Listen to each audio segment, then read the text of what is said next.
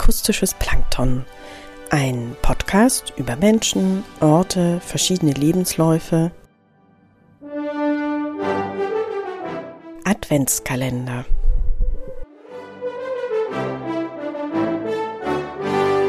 Vierundzwanzig neue und alte Briefe aus den vergangenen Jahren, fiktiv, biografisch, an 24 Schriftstellerinnen, geschrieben und gelesen von Theresa Art. Heute ist schon der 9. Dezember und ich habe beschlossen, wir werden noch einmal einen Ausflug in den Norden machen. Genauer gesagt nach Finnland, zu Tove Jansson, deren Leben mindestens so aufregend ist wie das ihrer Mumins.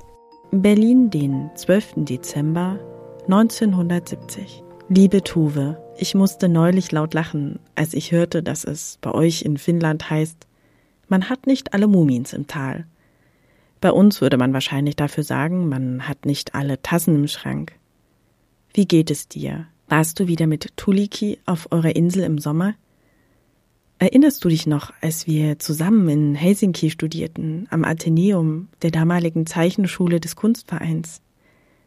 Das muss Anfang der 1930er Jahre gewesen sein. Ich erinnere mich noch, dass du sehr lebhaft von deiner Familie erzähltest. Ich war fast neidisch auf deine Bohemian-Eltern. Beide Künstler. Nur deine Mutter Hamm steckte natürlich zurück und ließ deinen Vater eine Karriere als Künstler aufbauen und arbeitete mehr für den Unterhalt der Familie, indem sie kleine Grafikarbeiten anfertigte. Ich weiß, du hast immer sehr viel von ihr gesprochen und gemeint, sie wäre die eigentliche Muminmama. Sie war es wohl auch, die dich als Kind inspirierte, auf ihrem Schoß sitzend fingst du selbst sehr schnell an zu zeichnen und hast mir damals nicht ganz ohne Stolz erzählt, dass du schon mit 14 Jahren deine erste Zeichnung in einer Zeitung veröffentlicht hast. Von deinem Vater erzähltest du damals ebenfalls sehr euphorisch, aber vor allem in seinem künstlerischen Schaffen schien er den prägendsten Eindruck auf dich zu haben. Als ich später erfuhr, dass deine Brüder ebenfalls Künstler geworden waren und sie dir sogar mit den Mumien, Comics oder anderen Arbeiten aushalfen oder ihr ganz einfach zusammengearbeitet habt, dachte ich mir, es ist gut, dass all das Talent einen Weg findet. Du schriebst mir damals, dass es dir nicht gut ginge. Ich glaube, es war Anfang der 1960er Jahre, als dann dein Bruder Lars die Arbeit an den Comics für die Zeitung Evening News fortsetzte und du schriebst, dass du jetzt wieder etwas atmen kannst, eben auch wieder andere künstlerische Luft abseits der Mumins. Es tat mir sehr leid für dich, weil ich das Gefühl hatte, diese kleinen Wesen waren deine fiktionale Familie. Und diese wurde dir auch durch den öffentlichen Druck von außen genommen, so dass dir das Schreiben und Zeichnen keine Freude mehr bereitete.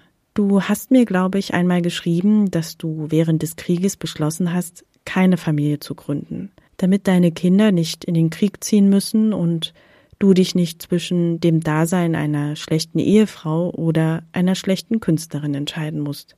Der eigentliche Grund, warum ich dir schreibe, ist, dass ich erfuhr, dass deine geliebte Mutter Hamm verstarb.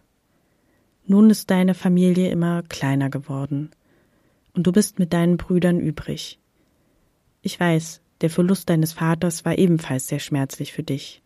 Doch hast du auch davon in einigen Briefen berichtet, wie sehr der Krieg deinen Vater, deine Familie verändert hatte, als Finnland im Winterkrieg 1939 von den Sowjets heimgesucht wurde. Nun ist die gegangen, die dir vielleicht mit am nächsten stand. Doch ich habe gehört, du oder besser du und Tuliki, ihr seid wieder auf eurer Insel und ein wenig hast du auch wieder mit dem Schreiben angefangen, um die Erinnerungen an Hamm in Form der Muminmama zu fassen. Ich wünsche dir, dass es dir gelingt, beziehungsweise noch viel mehr, dass dir die schönsten Erinnerungen an deine Mutter einfallen und sie so für dich lange lebendig bleiben werden. Mach es gut. Ich freue mich auf deine Briefe. Schreib immer, wann dir danach ist. Deine